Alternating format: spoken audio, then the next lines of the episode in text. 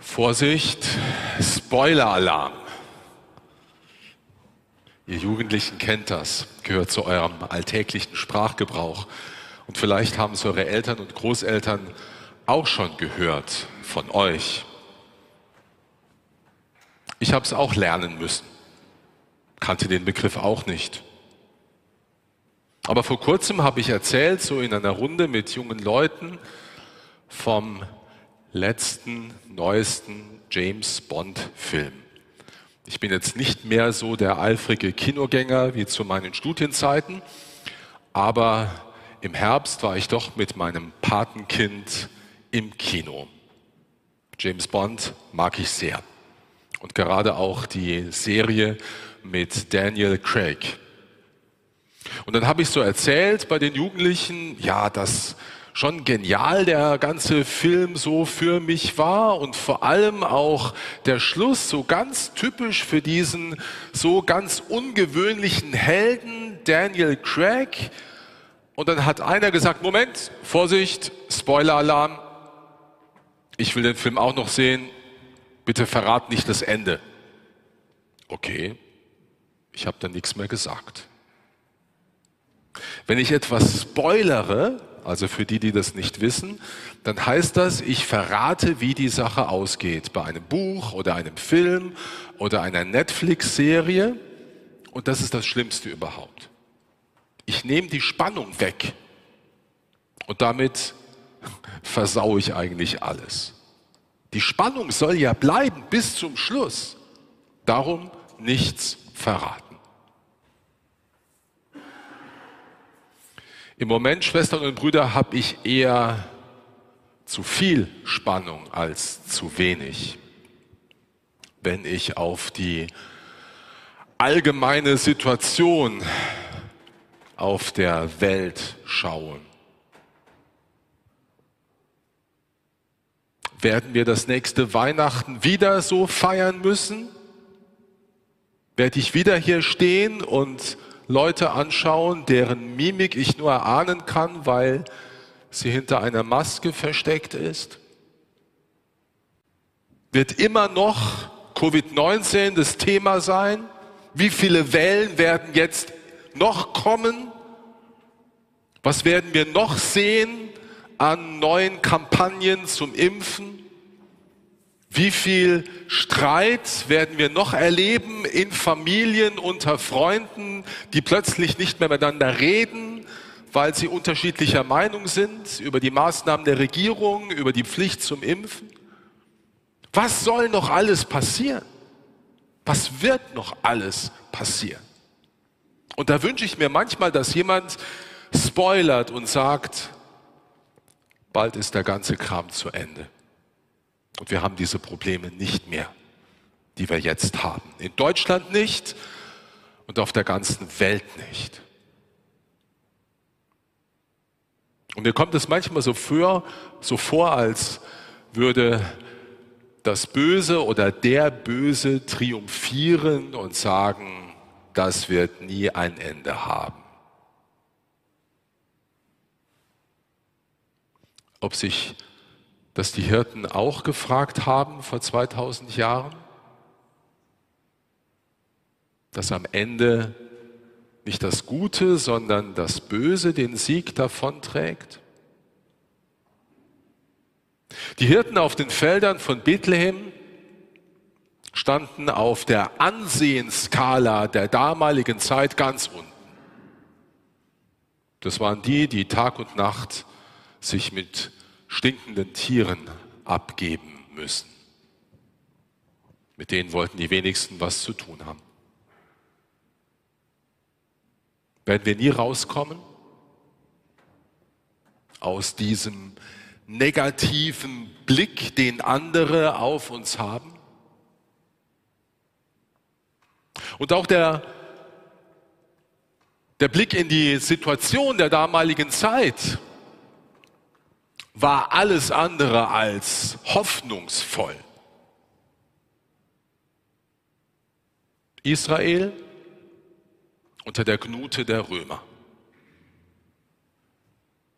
leidend unter Fremdherrschaft. Und im Volk Gottes selber Spaltung, unterschiedliche Meinungen. Natürlich ging es damals nicht ums Impfen oder über Corona-Maßnahmen, aber wie sollen wir uns verhalten gegenüber dem Staat? Das war schon so eine Frage. Eher loyal oder eher rebellisch? Aufstände anzetteln gegen die Besatzungsmacht oder eher versuchen, so zu einem guten Einvernehmen zu finden. Spaltung im Volk Gottes. Und mittendrin die Hirten, die so ganz an den Rand gedrängt worden sind. Wo soll das hinführen?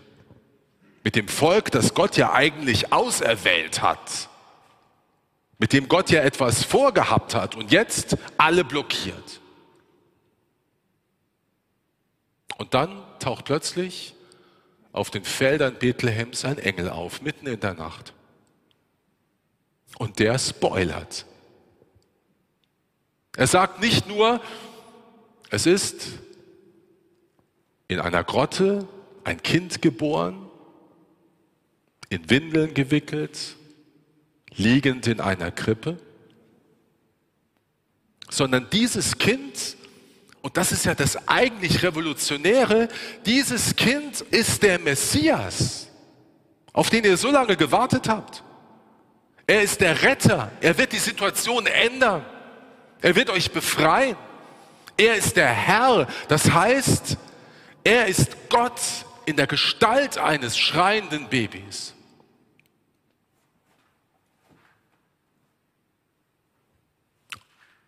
Eure Situation wird sich ändern. Es wird gut ausgehen mit euch. Könnt ihr das glauben?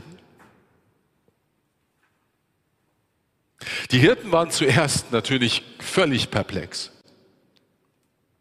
Aber dann haben sie auf die Weisung des Engels hin sich gemeinsam auf den Weg gemacht zur Krippe und haben das Kind gesehen und Maria und Josef und davon erzählt, was der Engel ihnen gesagt hat und haben sich mit eigenen Augen überzeugt, dass es mit diesem Kind doch etwas Besonderes auf sich hat.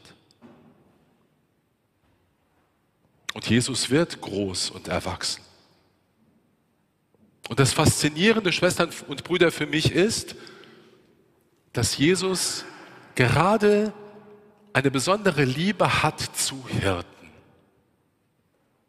und sie als Beispiel seinen Zuhörern aufzeigt. Er wird erzählen in einem Gleichnis von einem Hirten, der 99 Schafe zurücklässt, um ein verlorenes Schaf aufzuspüren. So ist Gott, wird der erwachsene Jesus sagen. Und er wird sich selber als den guten Hirten vorstellen, der sein Leben sogar gibt für die Schafe. Also die, die am Rand zu sein scheinen, holt Jesus in die Mitte und stellt sie ins Zentrum. Natürlich haben das die auf den Feldern von Bethlehem nur erahnen können. Aber dieser Spoiler des Engels hat ihnen Mut gemacht und eine tiefe Freude in ihnen bewirkt. Eine Freude, die nicht getrogen hat. Ja, schön für die Hirten, sagst du jetzt. Und was ist mit mir? Was ist mit meiner Angst, dass das nie aufhört? mit Corona und den Folgen, dass es nie aufhört mit Spaltung und Auseinandersetzung und Konflikten und Kriegen. Der Apostel Paulus schreibt im Brief an Titus, die Lesung von heute, die Gnade Gottes ist erschienen, um alle Menschen zu retten. Nicht nur die Hirten, nicht nur das Volk Israel, alle Menschen. Das heißt auch dich und mich. Wie das? Weil Gott Mensch geworden ist in Jesus von Nazareth, heißt das, dass deine Geschichte gut ausgehen wird. Gott hat sich so eins gemacht mit dir, mit deinem Leben, mit dem, was dich freut, aber auch mit dem, was dich ängstigt. Dass du, wenn du dich auf ihn einlässt, wenn du an ihn glaubst, sicher sein kannst, mein Leben wird gut ausgehen. Es wird ein Happy End geben für mich. Denn Jesus von Nazareth, er ist eben kein Kind geblieben, liebenswürdig, so dass alle Sympathie sich auf ihn richtet. Er ist eben erwachsen geworden, ist Konflikten nicht aus dem Weg gegangen. Er hat, so wie der Prophet Jesaja es verheißen hat, deine und meine Krankheiten getragen und deine und meine Schmerzen auf sich genommen. Durch seine Wunden sind wir geheilt. Er ist ans Kreuz gegangen. Er hat sich nicht gescheut, diesen schmählichsten aller Tode auf sich zu nehmen, deinetwillen, um dich von dem, was dich belastet und bedrückt, zu befreien. Aber nicht nur das. Er ist nicht im Tod geblieben. Er ist auferstanden. Er lebt. Er sitzt zur Rechten des Vaters und jetzt kommt's. Er wird eines Tages wieder erscheinen, um dich heimzuführen. Und die ganze Menschheit im Haus des Vaters zu versammeln. Er wird wiederkommen, so heißt es im Glaubensbekenntnis, um zu richten die Lebenden und die Toten. Und seine Herrschaft wird kein Ende haben. So endet die Geschichte.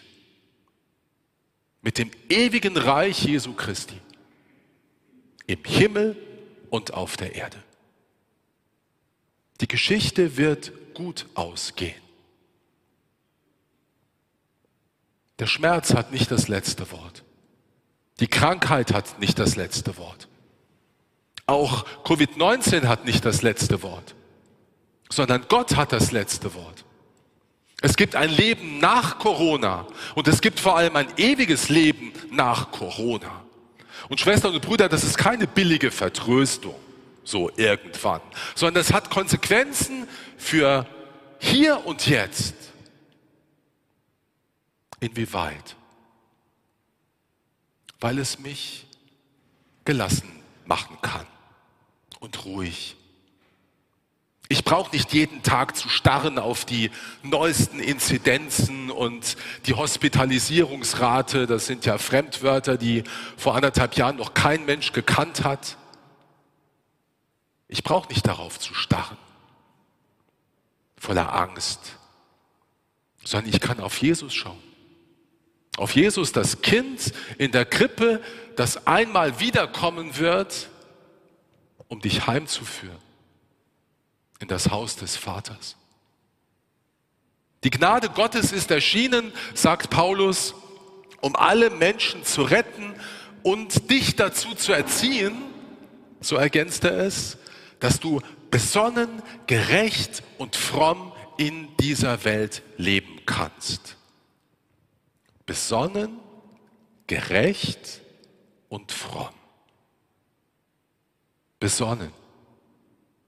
Du brauchst nicht in Panik zu geraten, sondern kannst einfach ruhig das tun, was der Alltag von dir verlangt. Natürlich mit Vorsicht, natürlich mit Rücksicht, selbstverständlich, aber nicht in Angst und Zittern. Gerecht sollst du leben. Das heißt, versuchen, jedem Menschen gerecht zu werden, zu hören, was braucht der oder die, auch zu verstehen, warum hat jemand gerade Panik, gerecht werden dem, dem anderen. Das ist das Zweite. Und das Dritte, fromm in dieser Welt leben. Damit ist nicht gemeint zu frömmeln irgendwie abgehoben, sich in irgendwelche frommen oder pseudogläubigen Wolkenkuckucksheime zu verkriechen, sondern fromm sein heißt im Sinne der Heiligen Schrift einfach ein gläubiger Mensch zu sein. Zu glauben, dass es Gott gibt, der einen Plan damit hat, dass es dich gibt. Er hat gewollt, dass du lebst. Er liebt dich bedingungslos. Und er hat einen Plan mit dir. Er hat eine Berufung für dich, eine Mission für dich, nämlich für andere da zu sein und Hoffnung zu geben, gerade in diesen bewegten und verrückten Zeiten. Nicht mitzumachen bei der Panik, sondern besonnen, gerecht und fromm in dieser Welt leben. Das heißt weihnachtlich leben. Und ich weiß sehr gut, Schwestern und Brüder, das ist nicht einfach. Ich muss mich auch immer wieder daran erinnern, worauf es wirklich ankommt in diesen herausfordernden Zeiten. Und darum brauche ich immer wieder auch den Blick in die Heilige Schrift, in die Bibel. So gerne ich ab und zu mal ins Kino gehe, aber von einem James Bond-Film, der eine gute Unterhaltung ist, kann ich nicht leben. Aber ich kann leben vom Wort Gottes, von seinen Versprechen, die in der Bibel stehen, von seinen Verheißungen, von dem, was er, was er mir zusagt. Ich bin bei dir, ich verlasse dich nicht, ich führe dich da durch, ich bringe alles zu einem guten Ende. Und damit muss ich mich füllen, jeden Tag, jeden Tag in der Bibel lesen jeden Tag die Heilige Schrift aufschlagen, im Gottesdienst und sonst wo, dass ich mich nähere mit Gut.